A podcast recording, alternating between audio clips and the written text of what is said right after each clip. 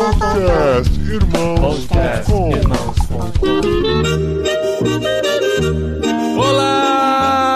pessoas! Podcastirmãos.com Jetlag entrando no ar. Eu sou o Paulinho, estou aqui com o Gustavo, que é versátil como um canivete suíço, não é tão pontual como um relógio suíço, mas com certeza entre todos prefere um queijo suíço. Olha só, fazia tempo que não tinha assim uma abertura, uma apresentação tô... à altura. Eu tô me preparando, tô me preparando. Hoje de manhã plantei milho, preparei um banco que eu tô serrando, já fiz pão, fiz reunião, Aqui é versatilidade canivete suíço. É o Rodrigo Hilbert que a gente merece. Mas, ó, atrasei na minha reunião da Tente que eu tive mais cedo. Pra essa aqui, atrasei de novo. É, então. E se tudo der certo, teremos um queijinho aí pro fim da semana que eu tô planejando fazer Fechou, queijo essa cara, semana, hein? Olha Tem que fazer aí. uns buraquinhos pra estar tá contextualizado, tá? Tem que ser suíço. É verdade, é verdade. Porque eu sou o Gustavo e tô aqui com o Júlio, que de forma assim surpreendente, tantos países pra ele ir no mundo. Ele saiu do Rio Grande do Sul, lugar mais bonito deste país, para ir para a Suíça, o lugar mais bonito deste mundo. Uau! Eu já andei, mas a Suíça tá no meu top 10. Com uma apresentação dessa, sim, não dá para começar de maneira melhor. Valeu mesmo, Gustavo. E eu tô aqui finalmente com o Paulinho, diretamente do Brasil para Espanha, famoso pai de pet. famoso pai de pet, sabe o que a gente tava conversando que vergonha, aqui? Que humilhação. Gente, morar fora do país todo mundo fala. Para adaptação dos filhos tem que ter cachorro. Aí ou tem um pet, Essa né? Conversa de gente que é pai de pet. Cair na cilada, cair no, no hoax. E nós estamos aqui então com o Júlio para poder falar de um novo país, hein? Chegamos num país diferente. Vamos falar da Suíça e dos outros por onde ele passou também, né? A gente chama esse de brasileiro na Suíça, mas ele vai ter outras histórias pelo caminho aí que eu já sei. E a gente vai conversar com esse fazedor de tendas, que é dentro da proposta que nós temos aqui no Jetlag. Vamos conhecer um pouquinho da história que o Gustavo já conhece mais. Eu entro aqui mais de passageiro nesse Jetlag aqui para conhecer direitinho a história do Júlio também.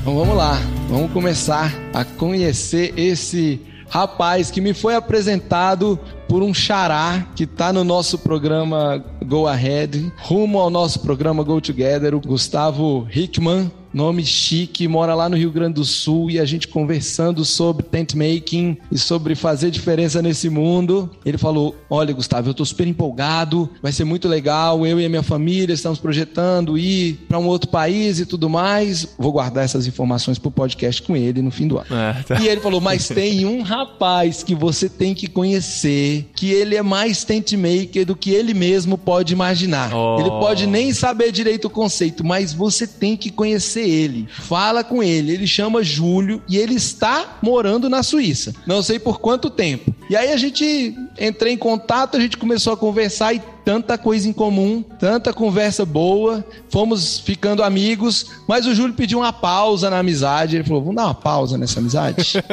tempo, né? Fazer uma mãozinha assim, uma mão é, em cima da outra. Uma mãozinha tempo, de tempo, tempo. tempo. Aí eu falei, por que, que você vai quer dar uma pausa na amizade? Minha vida tá corrida demais, não tô dando conta. Eu vou casar. Hum. Aí eu falei, ah, então tem conversa aí que vale a pena uma pausa. Mas eu não aguentei, ele ainda não casou e já está aqui no nosso podcast. Que saco, quando esse episódio entrar no ar, não é por volta de onde estará acontecendo o casamento, não é isso? Em breve, em breve estaremos, dia 5 de março aí. Então, aí, aí ó, é por aí que esse episódio vai entrar ah, no ar. Só? Vamos celebrar juntos, assim. Vamos celebrar é juntos. Isso aí. É isso aí. O Júlio, que está recém-casado, é. veio conosco no podcast. Última gravação dele solteiro foi é, conosco. É, despedida de solteiro. Vamos mudar o tema do episódio. A despedida de solteiro de um tent maker. É isso. Isso. Mas conta pra gente, Júlio, conta pra gente. Como é que você foi parar aí na Suíça, noivo de uma alemã? Vamos lá, vamos lá. Essa vida louca. Pois é, como a gente sempre fala, né? É uma, é uma longa história, mas é, eu fico muito muito feliz de poder compartilhar um pouco com vocês hoje aqui e fazendo assim um pouco referência às palavras do Gustavo. Acho que essa trajetória é realmente eu seja um tent maker mesmo sem saber que eu era um, né? Então vai ser muito legal poder conversar um pouco com vocês sobre isso hoje. Eu acho que a minha vinda para a Suíça, ela tá relacionada a um projeto de carreira e também de vida que eu sempre tive, que Deus colocou no meu coração há muito tempo, desde que eu era é, muito pequeno e é muito legal ver como as coisas foram direcionadas para que eu estivesse hoje na Suíça. Mas é assim, falando um pouco especificamente de como eu vim parar aqui, eu comecei assim a estudar essa área assim das relações internacionais e do direito, que é o meu background que eu tenho, começar a me apaixonar mesmo por essa área quando eu tinha 15 anos, né? Então, eu, na escola eu estava envolvido com essas atividades e eu e na minha cabeça eu falei, bom, acho que é isso que eu quero fazer. Eu como eu lia sobre países, lia sobre relações internacionais, lia sobre o que estava acontecendo no mundo e eu não conseguia me ver fazendo outra coisa. Acho que foi naquela idade que eu decidi. Acho que essa paixão e meu coração assim queimando por isso tem algum motivo aí. E foi por isso que eu decidi cursar a faculdade de direito no, no Brasil, na Universidade Federal do Rio Grande do Sul, lá em Porto Alegre, onde eu nasci, e sempre com essa ideia, de estudar direito internacional, de trabalhar com isso fora do Brasil. É, enfim. Você já tinha tido experiências internacionais antes disso ou era só um sonho remoto, assim? Não, era um sonho remoto, assim. Desde sempre, desde pequeno, eu sempre gostei de. National Geographic, essas coisas. Sempre, não, sempre. Assim, de ver. Assim, ó, pra te dar uma ideia, eu lembro quando eu tinha 7 ou 8 anos, quando teve aquela guerra no Iraque, invasão do, tanto dos Estados Unidos quanto de outros países, e eu falava sobre aquilo e eu ficava refletindo com os meus pais, eu escrevia texto. Era uma coisa assim, eu não, não sei explicar porquê, foi uma coisa assim de Deus, assim mesmo. Mas assim, nunca tinha tido uma experiência internacional, assim. Então a, a paixão saiu de algum lugar, assim, que hoje eu, eu vejo como um, um propósito. Mas sempre foi um sonho, sempre foi um sonho sair, e eu entendia que eu poderia ser usado nesse sentido, sabe? Quando eu estava na faculdade, eu tive a oportunidade de fazer um intercâmbio na Alemanha, de estudar, e aí já começa um pouco de como eu vim parar aqui, de alguma maneira. Cursei Direito no Brasil, na Universidade Federal do Rio Grande do Sul, em Porto Alegre. Cursei quatro anos. Durante esses quatro anos, eu sempre estive envolvido com todas as atividades que vocês possam imaginar ligadas ao direito internacional. Pesquisa, extensão, tudo. Cara, isso é muito interessante você falar, porque o que eu mais ouço, assim, de advogados, eles falam que é muito difícil você sair do Brasil, porque para estudar, você estuda as leis brasileiras, você vai morar nos Estados Unidos, não vale nada, assim, você tem que meio que fazer a graduação de novo para entender. Mas existe uma forma de você estudar já se preparando pro direito internacional, então, né? Sim, super. E, e isso é uma questão muito legal, Paulinho, que tu trouxe essa questão, porque é muito importante. Existem áreas do direito internacional e a área do direito internacional público, que foi a área na qual eu me especializei, digamos, é a única área, assim, que, independente do lugar onde você for, é o mesmo direito, um direito internacional, obviamente. E se você especializar em direito doméstico, óbvio que se você mudar para um país diferente, você não vai poder praticar direito naquele país porque você estudou direito brasileiro, é isso que a gente estuda no Brasil. Uhum. Mas se você, a pessoa tem intenção de se especializar em direito internacional público, é possível começar a dar os primeiros passos no Brasil e se preparar para essa carreira para estudar no futuro, seja em pós-graduação, trabalhando em alguma organização. E foi isso que eu fiz. Que legal. Com esse objetivo sempre lá atrás. Você fez isso de forma já planejada. Exatamente. É, eu tenho vários amigos e pessoas que me procuram, especialmente depois de uma palestra sobre tent making. Aí eles vão e falam assim: Poxa, mas eu estudei direito. Pois é, parece um impedimento imediato, É, né? Como que não pudesse. Assim, muito legal porque você teve uma intencionalidade durante a faculdade, você já fez um plano, você vai contar pra gente como que esse plano desenrolou, mas tem gente que não faz esse plano, mas que acaba trabalhando como consultor jurídico para empresas internacionais que têm negócio com o Brasil. Então, se torna relevante conhecer as leis do Brasil para ele poder de lá dar essa consultoria para empresas, indústria farmacêutica, indústria petróleo, indústria, bom, todos os ramos, né? Agronomia, pecuária, sempre tem empresas fazendo negócio com o Brasil que tem espaço, mas não é tão fácil assim, porque também, apesar de ter muita empresa, cada empresa se precisar precisa de um, né? Então... e olha, eu não sei, lá é no Rio Grande do Sul, né? Mas aqui em Brasília, cada 100 amigos que você faz, 70 estudaram direito. A média aqui é fora da curva. É, com certeza. Existe um estudo que fala, inclusive, que hoje no Brasil existem mais de mil faculdades de direito, ou seja, é um ramo extremamente saturado. E para você internacionalizar sua carreira no direito, como você falou, Gustavo, é muito difícil. Eu ouvi de, não foi de- só de uma pessoa, foi bem mais, dizendo: é, bom, você tem uma, um sonho, uma coisa legal, mas assim, você estudou direito, né? É, é, é complicado. Uhum. Mas assim, isso só me motivou mais ainda, sabe? para poder fazer essa diferença e ter uma carreira internacional com o direito. Quando eu comecei a faculdade, eu já tinha, como eu falei, esse plano de me especializar em direito internacional. Então, todos os passos que eu tomei durante o meu curso, e até mesmo antes disso, porque no ensino médio eu já estava estudando direito internacional, porque é isso que eu queria fazer, foram extremamente bem calculados, porque eu sabia que cada passo daquele ia fazer diferença. E fez. Digamos que cada trajetória e cada coisa que eu fiz meio que levou a, ao próximo passo. E assim, e começa desde cedo e começa com tudo. Começa com conhecimento de idiomas, começa com o estudo do conteúdo que vai te dar todo o background quando você estiver fora. E eu escutei muito de muitas pessoas assim, e isso é muito forte na minha trajetória, na minha história, de que o tipo de carreira que eu estava escolhendo era uma carreira para pessoas que têm condições financeiras suficientes para isso. Porque se você quer fazer uma carreira internacional, assim, principalmente no direito internacional público, né, e em direitos humanos, em ONU, em direito internacional humanitário, que são as áreas nas quais eu trabalho, geralmente as pessoas que, que fazem isso saindo do Brasil, elas têm um preparo que começa antes. Elas estudaram vários idiomas durante a infância, elas tiveram as experiências internacionais fora do Brasil, elas já começaram a faculdade com todo o suporte ou fizeram, sei lá, ensino médio fora do país. Isso é super comum. Esses eram os meus colegas de faculdade. Só que eu vinha de um, uma situação totalmente diferente. Os meus pais, eu vim de uma família classe média, meus pais não tinham muitas condições, não tinham dinheiro para pagar um curso de inglês ou nada assim. Ou seja, eu tive que estrategicamente pensar nos passos que eu deveria dar e como eu iria me formar, tanto numa questão linguística quanto numa questão de conteúdo, para poder estar preparado para no momento em que a oportunidade chegasse, eu fosse um candidato para ser selecionado. E foi muito difícil, mas eu sempre tive ajuda de muitas pessoas nesse sentido. É, e eu queria agora dar um aplauso para os pais dele, que com 15 anos ele já tinha isso tudo planejado, com 16, 17, estrategicamente montado. Então os pais merecem um aplauso. Vamos lá, Paulinho, porque que, que é isso?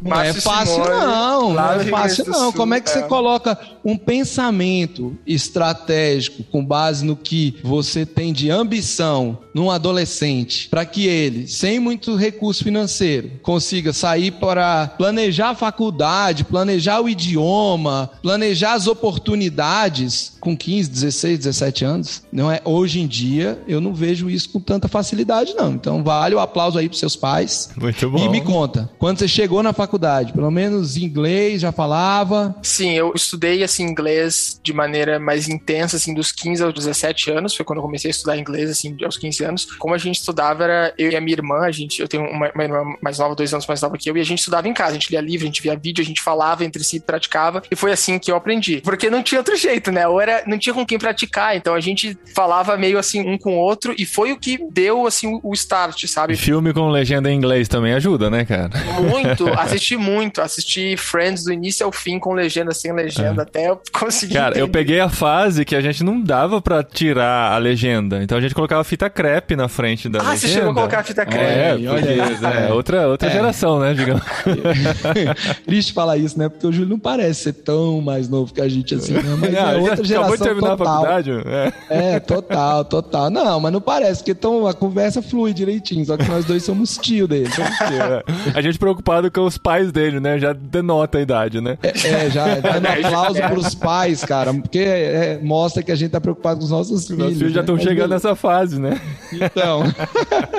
Segue o jogo. Eu pensava, né? Ah, mas inglês não vai ser suficiente. Aí eu lembro que eu me matriculei numa aula à tarde que a escola oferecia de espanhol. E estudei por espanhol por três anos também, no colégio, assim, sempre vendo vídeos e, e lendo. Aí eu comecei a faculdade, eu tinha um bom conhecimento de inglês e espanhol. E isso me ajudou muito, assim. No primeiro semestre que começou a faculdade, eu já vi um cartaz, assim, na porta da faculdade de Direito, lá, lá em Porto Alegre, é Grupo de Pesquisa em Direito Internacional. E eu não pensei duas vezes. Eu mandei um e-mail pro professor, falei, olha, eu estou aqui, acabei de entrar na faculdade, tenho 17 anos, eu gosto muito de estudar direito internacional. Eles estavam trabalhando com um tema que eu tinha estudado no ensino médio, feito uma simulação da ONU que eu estava envolvido. Aí eu falei para ele que tinha uma experiência nisso, assim, com 17 anos, nem sabia direito o que, o que aquilo ia levar. Fiz uma entrevista, lembro, no pátio da faculdade, ele me aceitou e comecei a trabalhar no grupo. Aquilo ali foi para mim um divisor de águas, porque ele logo me colocou em atividades. Eu comecei a traduzir é, artigos acadêmicos, assim, do inglês pro português português, comecei a fazer pesquisa acadêmica, participar de conferências, a ter contato com outras pessoas. E isso foi no primeiro semestre da faculdade. E aquilo ali só meio que me despertou cada vez mais o interesse pela carreira no direito internacional. E esse professor, assim, vou mandar então um salve para ele, professor Fábio Morosini, lá em Porto Alegre. Hoje ele é um grande amigo e meu mentor, porque por seis anos durante a faculdade ele foi a pessoa que me guiou ali, sabe? Que abriu portas, que me ajudou. Mas acho que ele viu talvez algo em mim com 17 anos que eu, sei lá, paixão pelo tema e tal. Então foi muito legal isso. Foi ao longo da faculdade toda. É, essas pessoas que Deus coloca na nossa frente, né, cara? Isso faz muita diferença, né? Para toda essa caminhada, né? Desde o começo, assim, você tendo essa condução aí, com certeza fez toda a diferença. Com certeza, eu enxergo Deus desde o início, assim, porque Deus coloca as pessoas certas para nos guiarem, assim, e mesmo pessoas que não conhecem ainda, sabe? Mas as pessoas são usadas, e eu creio muito nisso. E ele abriu tantas portas que uma atividade foi levando a outra. E no ano seguinte, eu lembro que eu me engajei em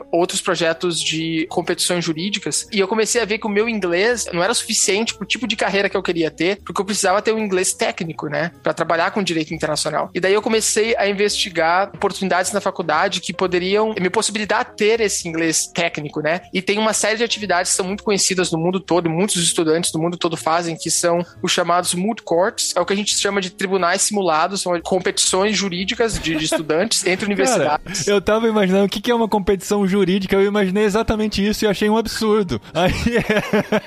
é, mas é exatamente.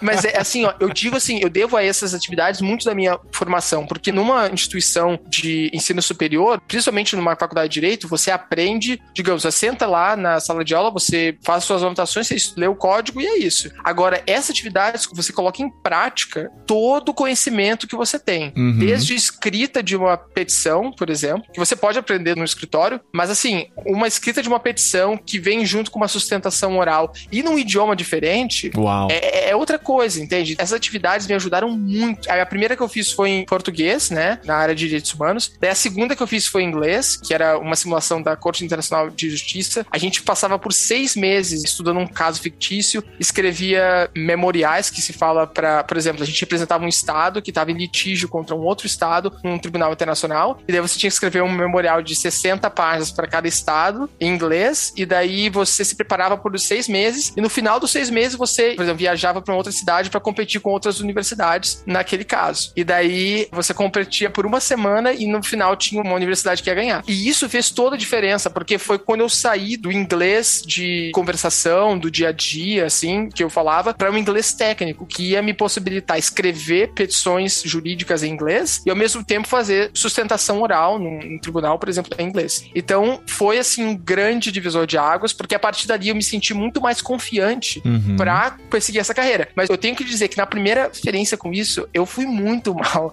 Eu fui, eu fiquei nervoso, eu falei besteira, gaguejei um monte, fiquei é. muito inseguro, fazem um ranking dos melhores oradores. Estava longe de ser o primeiro, fiquei lá embaixo. Como eu posso dizer? Foi um aprendizado, porque me deu tanta vontade de, melhorar. E falei, não, eu aceito que eu, que é um crescimento. Eu vou pegar essa experiência e lá na frente eu sei que eu vou melhorar. Não sei como, mas vou melhorar. E a insegurança, porque você vê muita gente que se formou em inglês há 10 anos, entendeu? E tem muito mais experiência. Então, todas as minhas inseguranças vinham naquele momento. Fala, bah, Júlio, você nunca teve condições, você... Aprendeu inglês com Friends, né? Com Friends. Como é que você acha que vai conseguir fazer uma sustentação oral em inglês?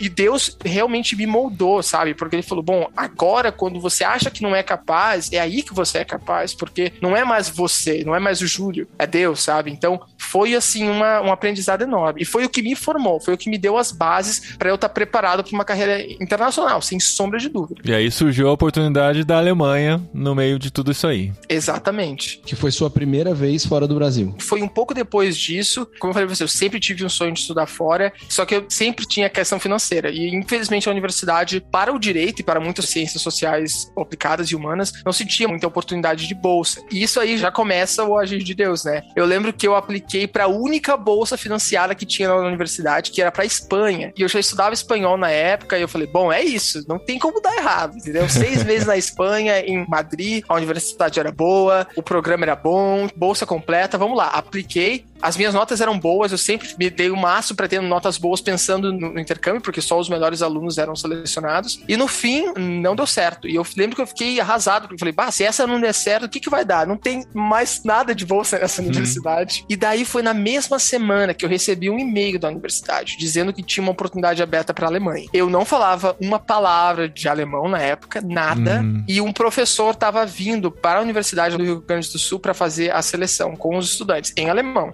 Ai. E em alemão. E eles pediam conhecimento intermediário de alemão, no mínimo inglês fluente. E você se inscreveu nessa vaga? E eu me inscrevi nessa vaga, na fé. Olha, rapaz. Na fé. Eu falei, não, Deus. Como eu assim, super cara? entendo. Eu super entendo.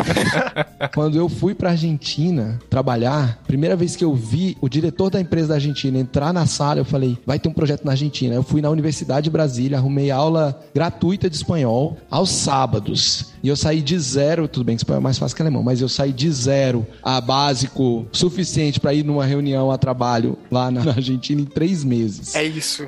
É, na hora que eles me perguntaram, você fala espanhol? Eu falei com toda certeza, falo. E pedi para Deus, por favor, não me deixe passar a vergonha de ter que provar que eu falo. eu, ó, pá, pá, pá, pá, pá, pá, pá, estudei e fui. Olha aí. É isso aí. Eu fui na fé, assim. Cheguei lá na entrevista, disse que não falava alemão, precisava escrever uma carta em alemão. Meu amigo traduziu para mim. Lá na entrevista, eu falei inglês e falei para eles: eu tenho todo o interesse do mundo, eu vou me dedicar o máximo possível para eu poder conseguir ir e falar. É, eles selecionaram dois estudantes. Eu não fui um dos dois selecionados, eu fiquei como suplente. Três meses depois, eu recebo um e-mail dizendo: Júlio, temos uma vaga, porque os outros dois que foram selecionados falavam alemão. E a vaga era uma vaga de intercâmbio para fazer estudos na Universidade de Gießen, na Alemanha, mas tinha uma parceria com um departamento lá da universidade para você trabalhar como pesquisador, tipo a part-time. E daí essa, esse trabalho, digamos que era bolsa. Só que aí, uhum. aí que tá, aí tinham dois problemas, né? Eu não falava alemão e eu não tinha a grana toda, porque você precisa, quando muitas pessoas devem saber disso, quando você vai estudar num outro país, você precisa comprovar uma renda X, é um requisito do governo, para você poder ter o seu visto de estudo. E esse dinheiro que eu receber na universidade como pesquisador não ia ser suficiente. Uau! Então isso é uma coisa importante. Eu ia ganhar por volta de 500 euros e a Alemanha na época pedia quase 800 euros bloqueados numa conta durante um período de 12 meses para você poder receber o seu visto de estudo. Tipo um seguro, assim, para tipo um seguro. se der qualquer coisa ruim, eles tiram de lá e te mandam de volta. Exatamente. então, você vê, né? Eram várias questões. E eu, Gustavo, eu fiz uma coisa muito similar. Comecei a fazer uma aula particular com uns amigos que me presentearam. Fiz alemão alemão por três meses básico, assim, fui pra Alemanha com muita fé. Um mês antes de ir. Eu já falava alemão, era igual eu, já falava. Ele não, já espanhol, falava, mas era num nível que a gente tinha vergonha demais de provar. Né? Vamos é dizer isso. assim. Caramba. Um mês antes de viajar, um amigo do meu pai, assim, que conheceu minha história, depositou na conta dele 15 mil reais. Uau! E 15 mil reais era exatamente o dinheiro que eu precisava para poder comprovar. Naquela época eram 500 euros. Hoje em dia. Hoje em dia. Não, 15 mil não. 15 mil dá bastante. Não, dá, dá bastante, vai. Mas é... Tem, tem, alguma falha na conta, é que ninguém é de é... exatas aqui, então. o Gustavo não, é, sou, pior que o Gustavo é. Eu sou. Não, mas fiz uma conta de piada. é, eu digo assim, sempre milagre atrás de milagre, assim, Jesus fazendo. Cheguei na Alemanha pra morar um ano, estudei na Universidade de Gießen, na Alemanha. Mas precisava do alemão mesmo pra universidade? Então, havia muitas disciplinas em inglês, e as disciplinas que envolviam envolviam direito internacional eram em inglês. Então isso foi, assim, ah, uma sim. coisa muito boa, assim, foi perfeito. Mas uhum. o alemão ainda foi necessário porque, por exemplo, nesse departamento que eu trabalhava, tinha reuniões em alemão. Eu tinha que ir lá, sentar, fazer notas e tinha cadeiras obrigatórias que eu tive que fazer em alemão. Eu lembro, tive que fazer direito internacional privado, parte geral e parte especial em alemão. Uau. Foi um grande desafio, assim, um grande desafio. Mas assim, Deus esteve perto o tempo todo. E aí que a minha, o meu plano, projeto, como eu tava falando pra vocês, já tava ali maquinando. Como eu falei pra vocês, eram três estudantes indo. Um deles era designado pelo Departamento de Direito Internacional Público, que é a minha área de pesquisa. Aí eu fui lá, mandei um e-mail e falei: Bom, eu sou o Júlio, tô indo estudar aí, pesquiso Direito Internacional. Eu gostaria, ficaria muito feliz de poder conseguir ser pesquisador de Direito Internacional Público. Aí eles me encaixaram no departamento. Olha aí, ousadia, ousadia. ousadia. É, é isso, porque sem a ousadia não, não ia ter funcionado. Uhum. Eu trabalhei por um ano e eu digo que esse período na Alemanha mudou a minha vida. É assim, primeiro de tudo, eu conheci a minha noiva, né? Hoje em dia dia, né? Nesse momento que as pessoas estão ouvindo esse episódio, sua esposa, se nada ah, deu né, errado nesse, nesse momento, meio de caminho. Exatamente.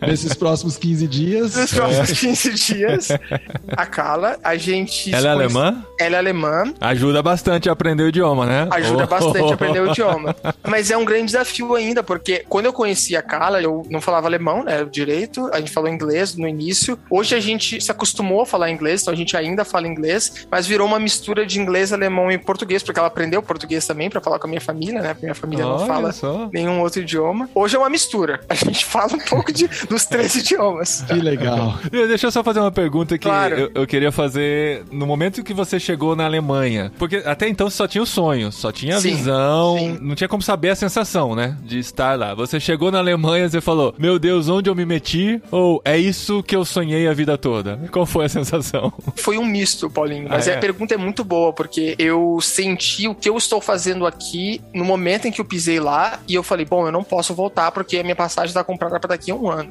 Então eu não tenho como voltar. Foi isso, basicamente. Eu não tenho jeito Eu vou ter que tirar os 500 euros lá. Os 500 euros de lá, exato.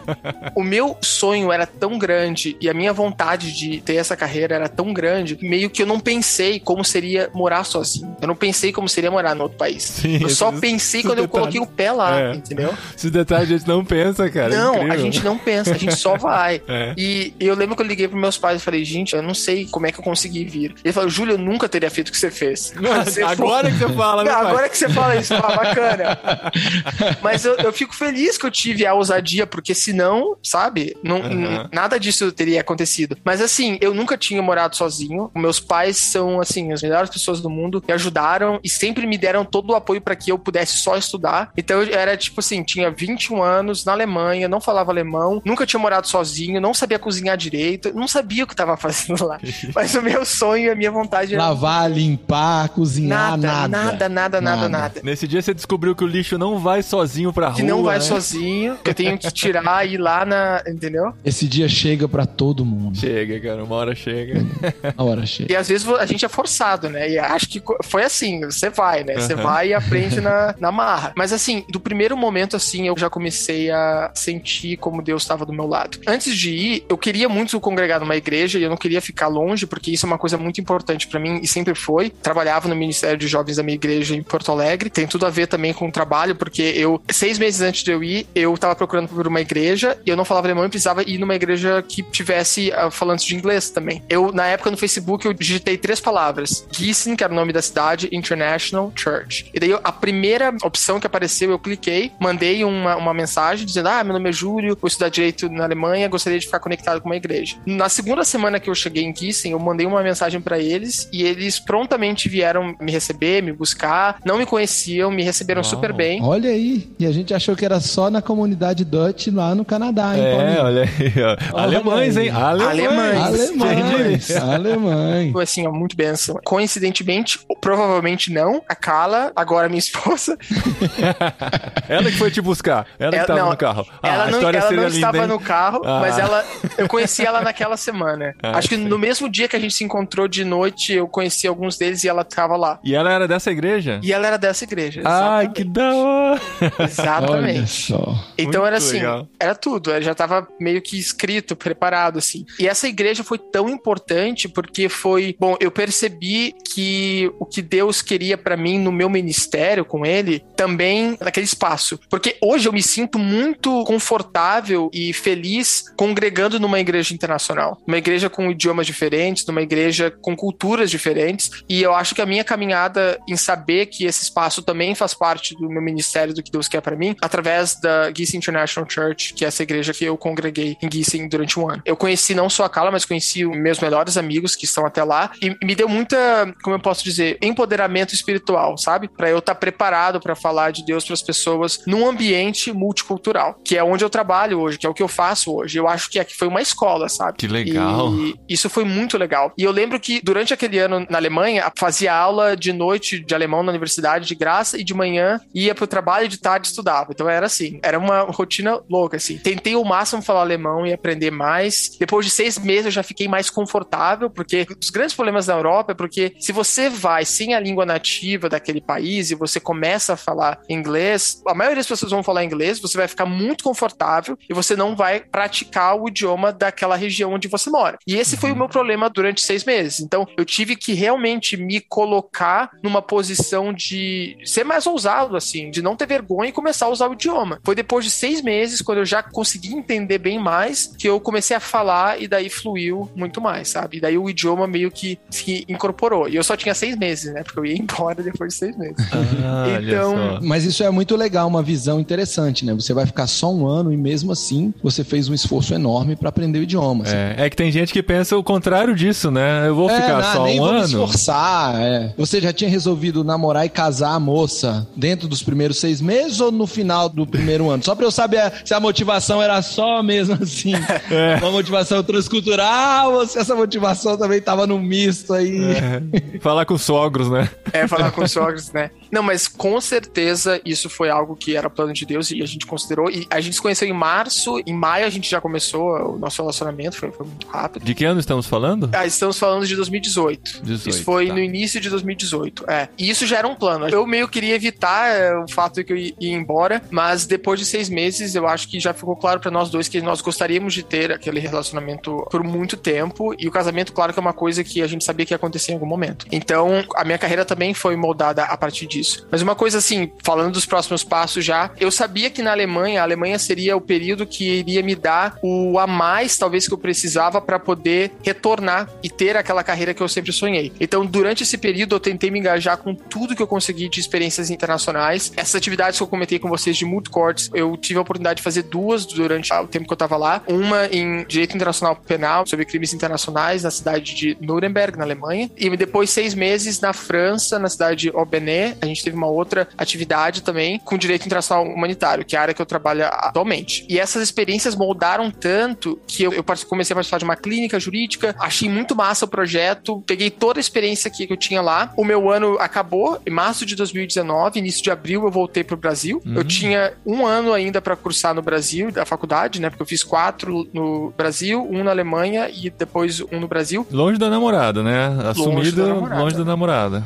E daí veio o relacionamento à distância, né? Da gente ter que balancear. Né? Eu nunca tinha pensado em ter um relacionamento à distância, assim, né? Tão longe. Bem, bem. Não, isso bem foi longe. antes da pandemia, quando não era normal ter um relacionamento à distância, né? Exato, exatamente. Agora... Quando não era, quando era exceção, né? Ter um relacionamento à distância. Mas isso aí foi outra coisa que a gente teve que se apegar muito a Deus e, e saber que ele tinha um plano, porque nesse momento eu já sabia que eu ia voltar. Então eu sabia que aquele tempo no Brasil ia ser temporário, mas aquele tempo foi tão importante que foi, digamos, foi o tempo que eu comecei a me preparar para vir para Genebra. Esse foi o tempo.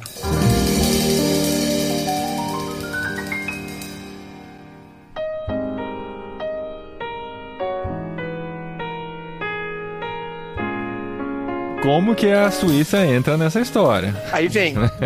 em 2019 eu volto pro Brasil, termino a faculdade nos últimos dois semestres, né, de 2019. Mas a questão é que assim, eu voltei pro Brasil já com a ideia de voltar, mas eu não tinha em mente que eu ia voltar para a Suíça. Eu não sabia para onde eu voltar. Uhum. Eu não sabia se eu ia voltar para a Alemanha, se eu ia ir para os Estados Unidos, se eu ia ir para o Reino Unido. Eu, eu, eu, não sabia para onde eu ia. Mas acredito que a sua preferência seria a Alemanha, né? Por motivos óbvios. A minha óbvios. preferência é a Alemanha, exatamente. motivos óbvios que eu gostaria muito de voltar. Mas o que eu sabia que eu queria fazer era um mestrado em Direito Internacional Público, com foco em Direitos Humanos e Direito Internacional Humanitário, que é a minha área de trabalho atual. Quando eu voltei para o Brasil, eu sabia que tudo que eu ia fazer ali ia me levar para isso. Para quem já fez processo de admissão em universidades estrangeiras, sabe que esse processo demora muito tempo, é muito longo, e você tem que começar com um ano de antecedência. Então, quando eu cheguei no Brasil em abril de 2019, eu já sabia que eu, naquele momento eu tinha que me preparar para em janeiro já estar tá pronto para antes enviar os documentos. Então, a partir dali, eu comecei a fazer os testes de proficiência em inglês, né? Que tanto o TOEFL quanto o IELTS são as notas que eles pedem para você conseguir a admissão. Já comecei a investigar as universidades, você é uma série de documentos que você tem que enviar. E nesse momento, no meio dessa história que eu estava escolhendo as universidades, surgiu uma oportunidade de fazer um doutorado na Austrália. Eita. E era um doutorado direto. E eu tô contando isso porque isso leva a Genebra, né? É, tá lá no caminho, né? Tá Austrália, tá. É, é, a ponte aérea. Voltinha de nada. vai e volta, né? Foram seis meses de processo para esse doutorado na Austrália. Eu esqueci de mestrado, fui até a última fase, eu já estava certo. Na última fase eles disseram que não ia ir, era dezembro de 2019. Eu falei, putz, e agora, sabe? Falta um mês para fechar as vagas do mestrado, eu tenho que aplicar. Nossa. Eu tava tão confiante que ia dar certo, mas assim, são os planos de Deus. Em um mês eu me virei nos 30 para conseguir reunir todos os documentos e enviar. E eu lembro que eu tinha tão pouco tempo que muitas deadlines já tinham passado. Então eu não tinha mais condições de aplicar para muitos lugares que eu pensei. E eu não tinha grana também, porque eu já tinha pagado muito dinheiro para poder fazer um dinheiro que meus pais me ajudaram, que outras pessoas me ajudaram para fazer o processo do doutorado. Eu investiguei na internet é, os mestrados que tinham a ver com o que eu queria fazer e que não tinham taxa para aplicar. E eram três. Eram dois em Genebra, no Graduate Institute, que foi onde eu apliquei, e na Geneva Academy, onde eu cursei o mestrado, e na Universidade de Michigan, nos Estados Unidos. Uhum. Apliquei para os três, enviei todos os documentos, não precisei pagar porque não tinha taxa de application. Um mês depois eu recebi o resultado dos três. Assim, graças a Deus que consegui ser aprovado nos três. Nos mas três? Eu, nos três. Uau. foi muito legal, foi um sonho realizado. Mas o grande problema sempre foi a bolsa. Hum. Porque todos esses mestrados são pagos, né? Uau. Nos Estados Unidos, o mestrado é 70 mil dólares, é muito dinheiro, não dá, não Nossa. tinha condições de pagar. Mas teve um único mestrado, que foi o meu mestrado de Genebra, onde eu fiz, que me deu a bolsa pagando todo um mestrado, né, de um ano, que é um valor bastante alto, principalmente de Genebra, e cobrindo o meu custo de vida durante um ano. Então, Uau, assim, eu não olha. precisei desembolsar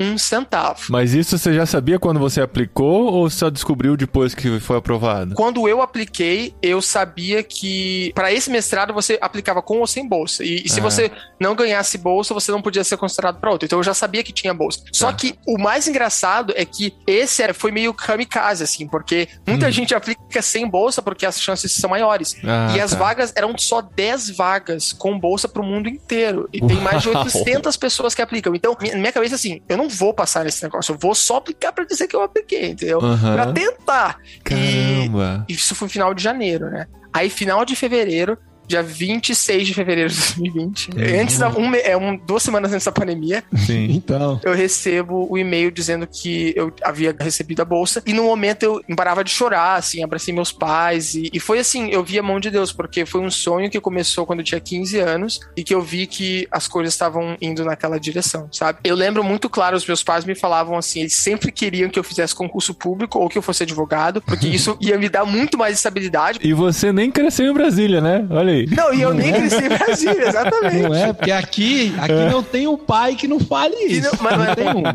Aqui não tem. Porque senão não tem emprego. Não, é, é isso. Não, não tem emprego. É, se você precisa de estabilidade, por que, que você vai tentar alguma coisa? Você vai para o concurso público, uhum. não faz sentido. É. Só que nesse momento você fala, ah, Júlio, realmente, acho que tem um negócio aí, né, nessa carreira. eu falei, tem sim, tem sim.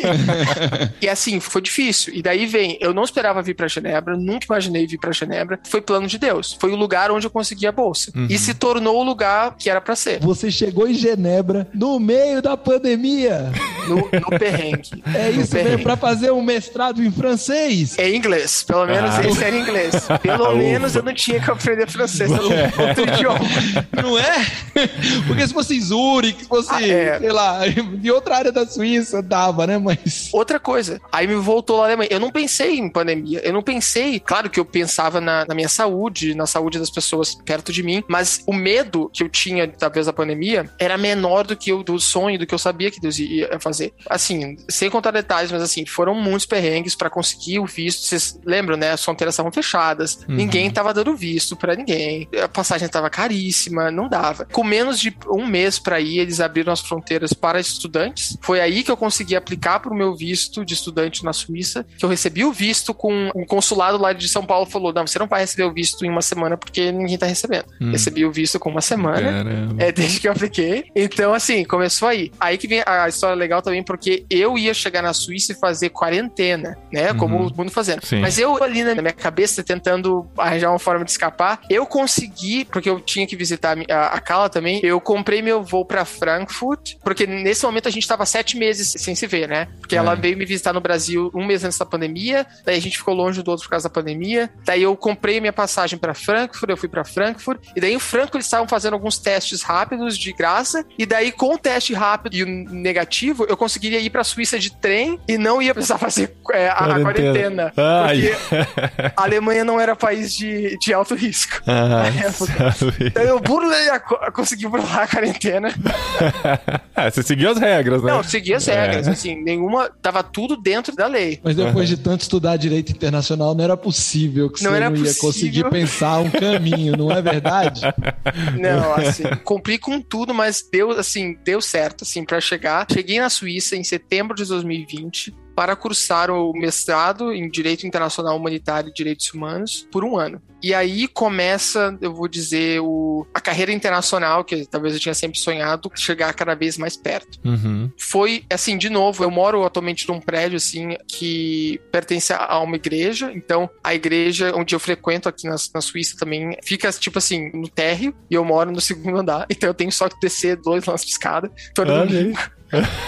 Você achou ela também no Facebook? Não, essa eu não achei no, no Facebook. Essa eu achei através de. fuçando na internet também. Achei lá no site, entrei. E eles tinham alguns apartamentos para estudantes. É impossível. a- achar um apartamento em Genebra é outra coisa. É muito difícil. É muito caro, muito difícil. É, então. Todo mundo disse que não vai conseguir. Porque só- você tinha o orçamento da bolsa, né? O quanto você poderia pagar por um apartamento. Exatamente.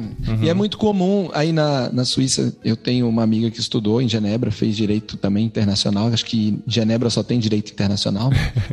ela morava em outra cidade, pegava trem todo dia, porque não conseguia morar na cidade mesmo. Então ela todo dia era 40 minutos, mas é ok também. 40 minutos de trem, mais uma caminhadinha. Mas além do apartamento, deu match com a igreja também? Ou é, ficou só na questão mais- da conveniência? Não, não, deu, deu super match. Isso aí é muito legal também, porque a igreja, que- essa igreja que, da qual eu frequento até hoje, que foi essa igreja onde fica aqui no prédio, é uma igreja francófona, né? Então eles falam francês, os cultos são Ó. em francês. Eu hoje não, ainda não falo francês, eu não sei, assim, é difícil, eu compreendo um pouco, assim, mas ainda não falo, porque eu nunca estudei o idioma, não, não, não fiz cursos ainda aqui, mas tem muitos latinos na igreja. Então a igreja, ela é francófona e hispanohablante. Então eu meio que me aproximei dos hispanohablantes, assim, Hum. da, da América do Sul, e a gente faz um trabalho muito legal, assim, com imigrantes da América Latina que vêm para Genebra. E a gente tem grupos de, de estudo da Bíblia, etc., a igreja em espanhol. Então isso é super massa. Parte dos programas da igreja, Parte dos programas da grupos de estudo bíblico em espanhol, em espanhol. na acolhida desses latinos. Exatamente. Porque eu me lembro quando eu estive na Espanha, muita igreja latina. Uhum. Mas muita da igreja latina, inclusive a gente chegou aí no culto lá no sul da Espanha, conversamos com o pastor e passamos uma tarde super agradável com uma igreja latina lá na Espanha. No dia que a gente foi, só tinha um membro que era espanhol mesmo. Olha aí. Mas é porque ali na região de Málaga é uma região internacional demais. Sim, sim. Então, Que não é a nossa falaram, realidade "Olha, aqui, né? O pessoal que nos acompanha É. sabe que a nossa igreja é bem espanhola mesmo. E aí lá nessa igreja, até a, a esposa do pastor falou pra gente: se você não tem um chamado específico, você vem aqui pra Málaga. Na verdade não era Málaga, era uma cidade ao lado de Málaga. Falou: você vem aqui pra região de Málaga, porque aqui, só no nosso município, tem 163 nacionalidades oficialmente morando aqui. Então, Olha se você não tem um país específico que Deus falou no seu coração, pode vir pra cá que você vai Todos estarão aqui, né? todos do mundo aqui.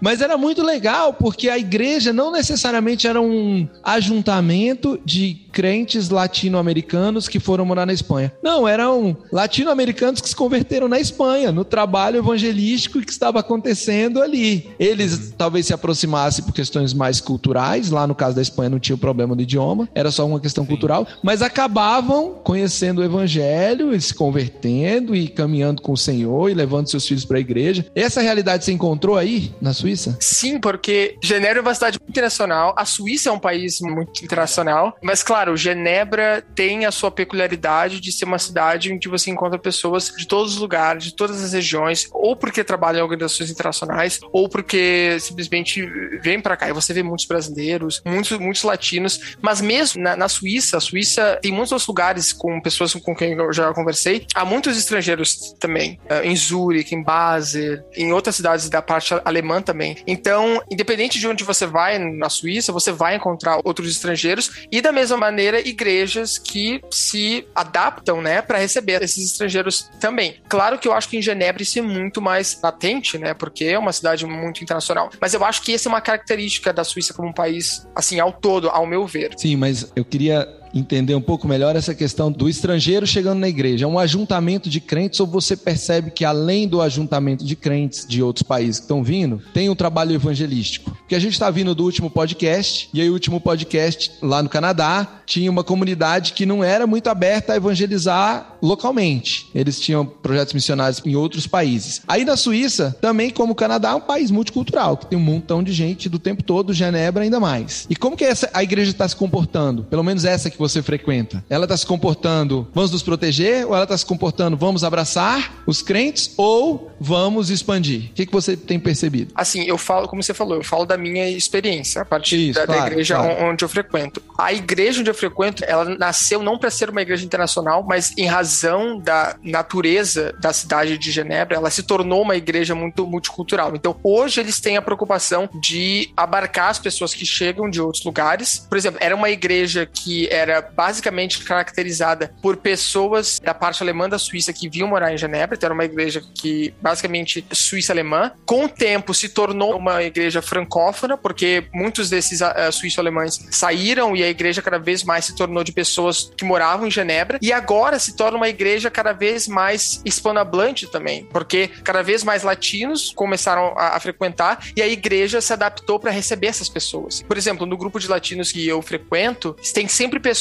que chegam em Genebra, latinos que chegam em Genebra, e a gente tem a preocupação de abraçar essas pessoas, de, de que eles tenham um espaço em que eles se sintam acolhidos e que a gente também consiga alcançar talvez esses latinos que estão chegando aqui em Genebra ou que não tem um lugar para frequentar ainda. Mas uma ressalva importante é que essa não é a preocupação de todas as igrejas aqui. Existem muitas igrejas, não só latinas hispanohablantes, mas também brasileiras em Genebra, que fazem um trabalho muito legal, assim, mas o que eu vejo é que talvez algumas delas não têm tanta preocupação de atingir outras pessoas que chegam, num trabalho mais evangelístico, mas de manter aquela comunidade em si. Então não existe essa expansão. Então eu diria que, dependendo do lugar onde você vai, você encontra igrejas que têm essa preocupação. A igreja onde eu vou, a gente faz trabalho evangelístico com uma certa frequência, mas tem outras igrejas em que o trabalho evangelístico não é uma prioridade. Então você mantém os cultos, você mantém a comunidade local, mas essa expansão não é algo que está em pauta sempre. E como que é o envolvimento dos suíços com o evangelho? As igrejas, assim, acabam sendo muito internacionais mesmo e quase nada de suíços, ou você vê uma, uma relação do evangelho atingindo os suíços também? Eu com certeza vejo uma relação, assim, dos suíços envolvidos com o evangelho. É claro, eu tô falando aqui de Genebra, que é uma cidade suíços, mas há muitos não suíços, e os suíços que moram aqui têm um background internacional. São suíços com pai ou a mãe é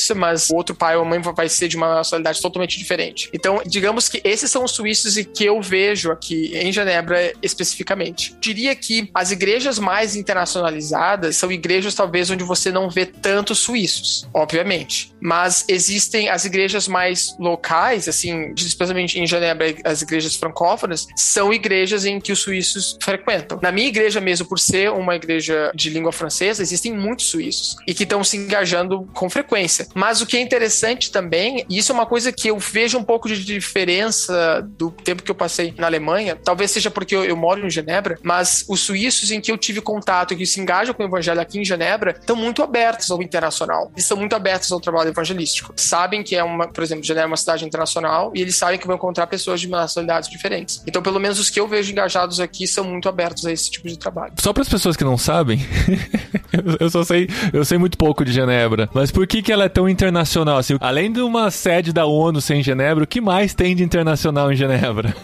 Genebra foi pensado para ser uma cidade assim, internacional. Como você falou, a ONU tem vários escritórios, sedes do mundo inteiro, mas uma grande parte dela, principalmente a parte da ONU que trabalha com direitos humanos, é em Genebra. Então, isso por si só já traz uma leva de pessoas de todos os lugares do mundo. Mas não é apenas a ONU que se instala aqui, você tem uma série de outras organizações internacionais que se instalam em Genebra. Então, você tem, por exemplo, o Comitê Internacional da Cruz Vermelha, que é onde eu trabalho, que é sediado aqui. Você tem uma série de ONGs que tem sua sede em Genebra, e essas ONGs trabalham com questões de direitos humanos, mas questões de direito internacional e de outras pautas também. Existem outras organizações internacionais, por exemplo, a Organização Internacional para Migrações, Alto Comissariado para Refugiados. Tem uma série de organizações que se instalam na cidade. Cara, então é a meca dos direitos humanos, né? O que você queria, onde você queria Não, estar. é né? isso. É, é é. Por isso que eu digo que é, é, é, muito louco pensar sobre isso, que eu nunca me imaginei estando em Genebra porque era uma coisa muito longe da minha realidade, mas uhum. digamos, se você quer trabalhar com essa área, Genebra é o lugar para você é ir. Lugar. E o interessante, Paulinho, é que historicamente Genebra, ela é essa cidade internacional. Eu tive em Genebra em 2009 e era uma época que estava tendo as comemorações dos 500 anos da Reforma. Não, eram 500 anos de Calvino. É. Um pouco antes dos 500 anos da Reforma, né? E eu fui numa exposição muito legal que mostrava como lá em 1500 Genebra, que a Suíça era toda separada, não era um país, e cada cidade tinha o seu próprio governo. E como Genebra era uma cidade que serviu de refúgio para os huguenotes da França, era uma cidade que servia de passagem entre a Itália e a França, que subia da Itália para a Alemanha, era um dos caminhos, né, por um dos lados das cordilheiras aí dos Alpes. E a cidade, ela se construiu internacional desde esse tempo lá de João Calvino. Caramba, que legal. Quando a primeira universidade foi fundada lá em Genebra, os primeiros hospitais foram fundados em Genebra, a saneamento básico em Genebra existia antes de 1600. Então era uma cidade que funcionava de forma totalmente diferente. E tem muita influência cristã em toda essa história, né? Eram os cristãos que estavam Total. por trás desse movimento todo, né? Total, né? tanto que você vai na parte histórica de Genebra e tem lá a catedral catedral. E a catedral é uma igreja evangélica. Hum. Ela é, é engraçado, assim, porque a gente aqui no nosso contexto do Brasil, toda cidade tem uma catedral, né? Que é uma igreja católica. Uhum. Católica. Que na Espanha Mas também. lá em Genebra, as principais construções religiosas são evangélicas, são do tempo da reforma. Algumas são talvez de antes, mas a cidade antes da reforma ela era pequena. A cidade floresceu mesmo nessa época que os huguenotes da França eram expulsos da França por causa da reforma e eles recebiam acolhida na cidade refúgio que era Genebra. Então essa vocação internacional de Genebra, ela vem de muito tempo. Talvez até por isso que a ONU se instalou ali, né? Por conta da vocação ah, da cidade, tantas ONGs e tantas instituições internacionais estão ali no coração da Europa, mas esse coração da Europa, elas se instauraram, a ONU mesmo foi já agora, né? Não tem 100 anos que existe ONU. Então elas se instauraram onde já era um lugar de confluência de pessoas de todo o mundo. Que legal. A gente sabe que a Suíça foi muito importante na reforma protestante, no desenvolvimento do evangelho, mas a gente sabe que a Suíça hoje em dia também é um país, como a maioria dos países europeus, com um declínio muito forte, né? Da pregação da palavra, com materialismo, pós-evangelicalismo, liberalismo muito grande, muitas faculdades que foram muito importantes se transformaram em faculdades liberais e, e foi perdendo a mão nesse desenvolvimento. Mas muito legal poder ouvir que isso tá de volta, né? Assim, à medida que as igrejas internacionais e os evangélicos do mundo inteiro acabam se esbarrando ali, eles vão impactando naturalmente aquela cidade e novamente trazendo aí à tona, né, essa ebulição do evangelho voltando ao mesmo tempo que certamente tem religião de tudo que é jeito. Se tem gente de tudo que é jeito, aí deve ter religião de tudo que é jeito. É muito verdade. Assim, eu vejo a igreja na Europa e principalmente nas minhas experiências morando na Alemanha e aqui na Suíça, que existe muito desse liberalismo e, digamos, a maneira talvez como as pessoas, como eu vejo o evangelho sendo pregado no Brasil e talvez as pessoas se engajando nas igrejas, diferente daqui, sabe? Como você falou, tem muitas influências de pensamento, de vindo das universidades ou de correntes uh, ideológicas também, que deixam as pessoas, ao meu ver, cada vez mais racionais, o que não necessariamente é algo ruim, mas talvez essa racionalidade as afastam de também pensar o, evangelho e, e, e, levar o evangelho. Mas isso de um lado. Do outro lado, como você bem pontuou, eu também vejo crescendo um grupo de pessoas ou, ou, ou de grupos e igrejas que tentam ir de encontro a essa realidade, sabe? Que tentam fazer com que o trabalho evangelístico esteja cada vez mais forte e que talvez essa racionalidade e todos esses outros elementos não deixam com que o evangelho morra, sabe? E nas igrejas em que eu frequentei, eu tenho visto isso acontecer, mas não é sempre a realidade. Eu acho que tem muito esse confronto, né? E eu acho que é por isso que a gente também precisa, voltando aqui para o ponto principal, de fazedores de tenda nesses espaços, né? Aqui na Europa, não só dentro de instituições como a que eu trabalho, como outras pessoas trabalham, mas com esse tipo de pensamento, com outras porque se não for assim, eu acho que a gente vai continuar indo por um caminho onde talvez uh, o evangelho vai cada vez sendo colocado de lado. Então, eu vejo esses dois lados, entende, hoje. Eu tenho mais uma pergunta eu acho que vale a pena. Você disse que trabalha na Cruz Vermelha? Isso. É, faltou um pedaço da história, eu acho, assim. Você tinha bolsa de um ano, você já tá um ano Isso. e meio, né? Eu e já aí? tô um ano e meio, alguma coisa aconteceu, né? É, é, sim, eu então, eu tinha bolsa de um ano, fiquei por um ano. Os estudos foram muito intensos a minha bolsa durava um ano, então eu não tinha como ficar aqui depois de agosto de 2021, que foi quando eu me formei, né? Quando hum. acabou o mestrado. No meio do mestrado, eu já comecei a fazer um estágio, né? Que era o estágio obrigatório. Foi de maio até agosto de 2021. No final do estágio, eles me contrataram como consultor jurídico, né? Eu trabalhava numa, num projeto. Consultor é, jurídico. Consultor jurídico, só? É o emprego. É o emprego, é.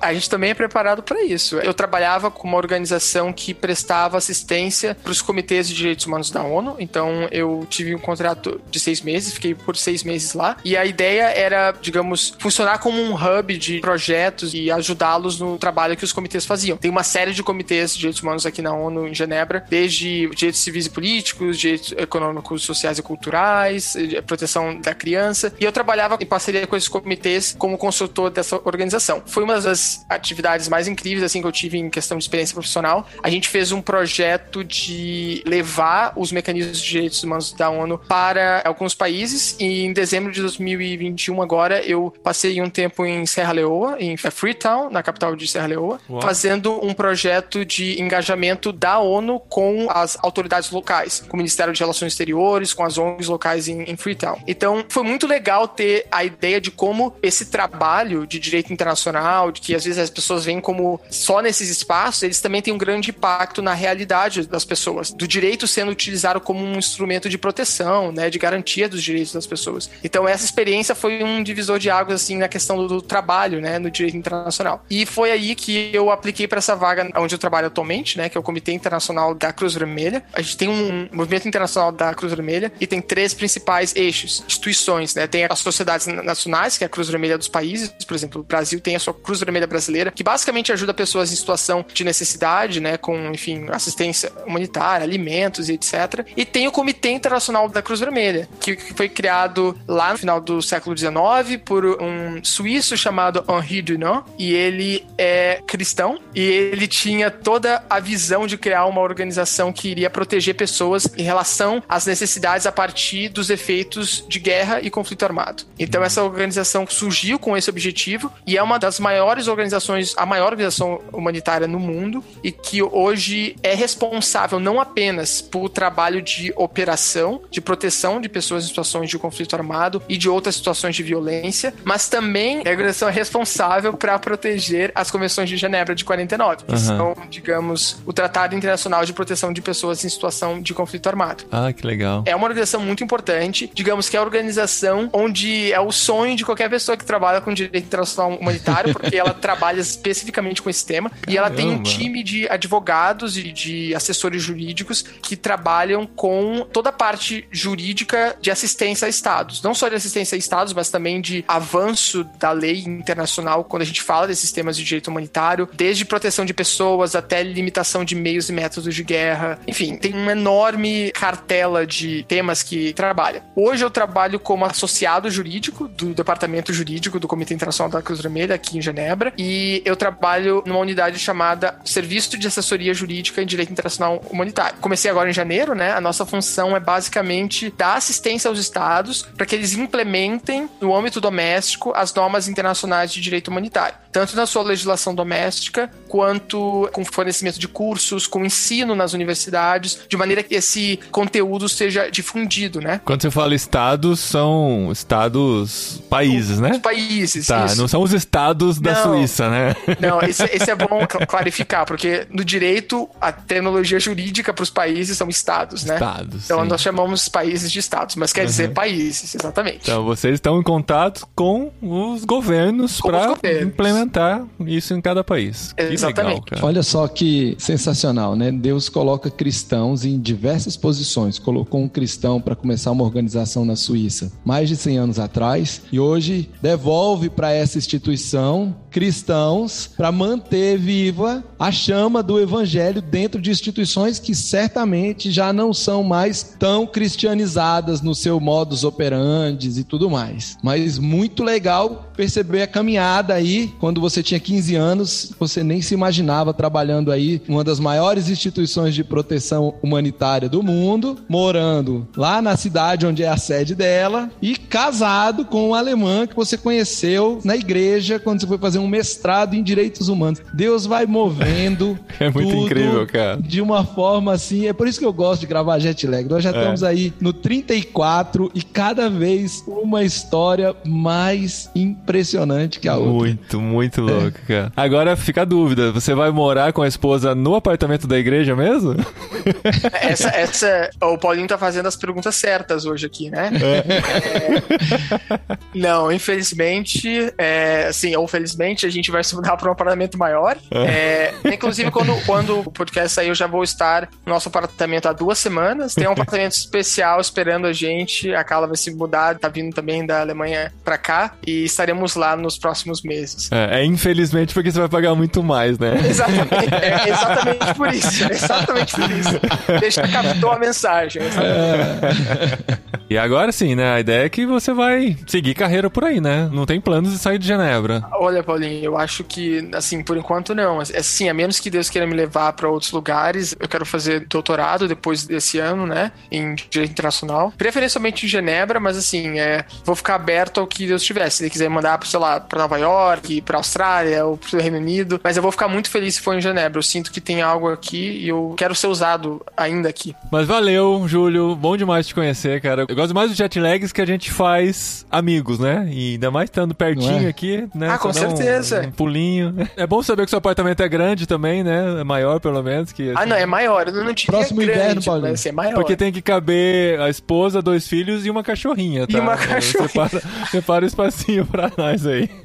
Pai de pet, pai, pai de, de pet. pet. Ah, meu Deus. Não, mas eu agradeço vocês também. E também, desculpa, eu falei, acho que eu falei demais algumas coisas. Eu falo muito, né? Não, cara. Ah, eu vou, eu vou nada. Falou nada. Mas, muito tá ótimo, legal. Tá ótimo. Muito legal. Bom, tem, a sua história é muito incrível. A gente tinha que ouvir os detalhes mesmo. E é inspiradora também é. para quem vai ouvir, estudantes e tal, e até pais, né, para orientar seus filhos nesse sentido. Com certeza, com certeza. Acho que tem muita informação valiosa aqui. Valeu mesmo, viu? Obrigado, Júlio, por participar mesmo numa semana tão corrida aí pré-nupcial, é. né? Preparando Encaixotando tudo, né, apartamento. Novo, vida é. nova, tanta coisa acontecendo. O casamento vai ser aí na Suíça ou vocês vão pra Alemanha ou vão vir aqui pro Brasil? Não, vai, Como ser, é vai ser a confusão? Vai ser lá na Alemanha. É daqui é dia 5. Eu vou pra lá final dessa semana. Aí eu, daqui, uma semana depois é o casamento lá. Meus pais estão vindo pra cá também. Ah, que legal.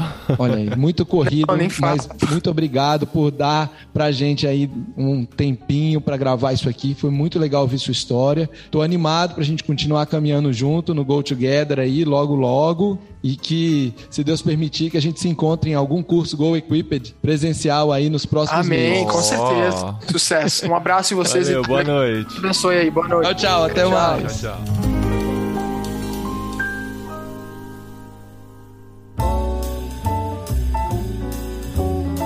Mas, Gustavo, ó, esse é o episódio 34. É o último episódio antes do podcast 500 de Irmãos.com. Então, assim, tem muita coisa especial e a gente tem que oferecer uma coisa muito especial para os nossos ouvintes, né? O Júlio falou aqui sobre todo o seu envolvimento, todo o seu sonho, como cresceu e como ele está hoje envolvido no trabalho, no mercado de trabalho, né, que ele tanto sonhou. E a Tente tem um programa especial agora para quem quer sinalizar o reino de Deus no, no trabalho, né? É isso aí. E é um programa que não é necessariamente para quem quer fazer isso em outra cultura. Sim. Então a gente gravou, preparou, editou com muito cuidado, com muito zelo, um curso sobre como compartilhar sua fé no local de trabalho, todo gravado em português. São seis aulas. É aquele aulas, que você tá falando há uns quatro, cinco episódios já, esse. né? Estamos editando, estamos é preparando. É, ficou, tá tudo pronto, tá tudo tá pronto. Tá cumprindo a promessa que seria nesse aqui, hein? No último você falou que seria nesse. É isso mesmo. Eu vim aqui para cumprir a promessa, porque a gente terminou, tá tudo pronto e a gente não vai fazer o lançamento oficial em março. A gente vai fazer um pré-lançamento especial para os nossos amigos e irmãos. Oh, Olha ouvintes aí. do Jetlag Olha vão aí. ter privilégios. Ouvintes do Jetlag vão receber aí a chance de fazer esse curso em pré-lançamento com 50% de desconto. O nosso cupom vai ser Jetlag34. Jetlag que é o 34. número desse episódio. Gente, pesquisa como escreve Vocês- jetlag, tá? J-E-T-L-A-G 34. É isso aí. Pra 50% de desconto. É exclusivo. Ninguém mais vai ter um cupom como esse. Não, Tá. ninguém vai ter Olha cupom como isso. esse. Já tem quase três anos que essa parceria tá dando super certo e a gente tem passado bons momentos gravando histórias muito inspiradoras, muito Sim. legais. E aí a gente quis juntar esse momento. Vamos fazer o pré-lançamento agora em março. O curso vai estar disponível na plataforma do Hotmart. Uhum. Nós vamos deixar o link disponível na descrição desse episódio. Boa. O curso ainda não vai aparecer nas nossas outras mídias. Sim, é segredinho nosso. É um pré-lançamento por irmãos.com Aham. para quem ouve o jet lag. É claro que eu gostaria que as pessoas entrassem em irmãos.com, procurassem esse post, clicassem no link pra ir direto. Mas se você tá aí no celular, tá mais difícil, tá, quer digitar, digita irmãos.com barra jetlag34. Assim, pra facilitar, né? Já cai direto no link do Legal. Hotmart, jetlag34, e depois lá você usa de novo o cupom jetlag34. Já vai ter aprendido a escrever, porque se escrever errado não, vai cai entrar, lá tá? e vai ficar É, fácil. Jetlag 34 vai direto para o Hotmart, tá? Não para o post É isso que aí. eu gostaria que vocês entrassem, que é o post irmãos.com. Mas você vai ser direcionado lá pro Hotmart, direto pro curso Fé e Trabalho da Tente. É isso aí, comemorando 500 episódios de podcast, nós contribuímos com 34 até agora. É isso mesmo, 34. Tá, e não vão ser só 34% de desconto, não, são 50% de desconto. 50%, porque são 500 episódios. Não dava para dar 500%, porque senão a gente ia ter que pagar muito para vocês fazerem curso. Esse episódio está entrando no ar no dia 8 de março de 2022, né? O episódio 497, Jetlag 34. E esse cupom estará válido até o dia 8 de abril, sem choro nem vela. 30 dias, ou 31 dias, né? E agora, a gente, são 31, 30 dias ou até o dia 8 de abril? Vamos até 8 de abril, Tá. Paulinho.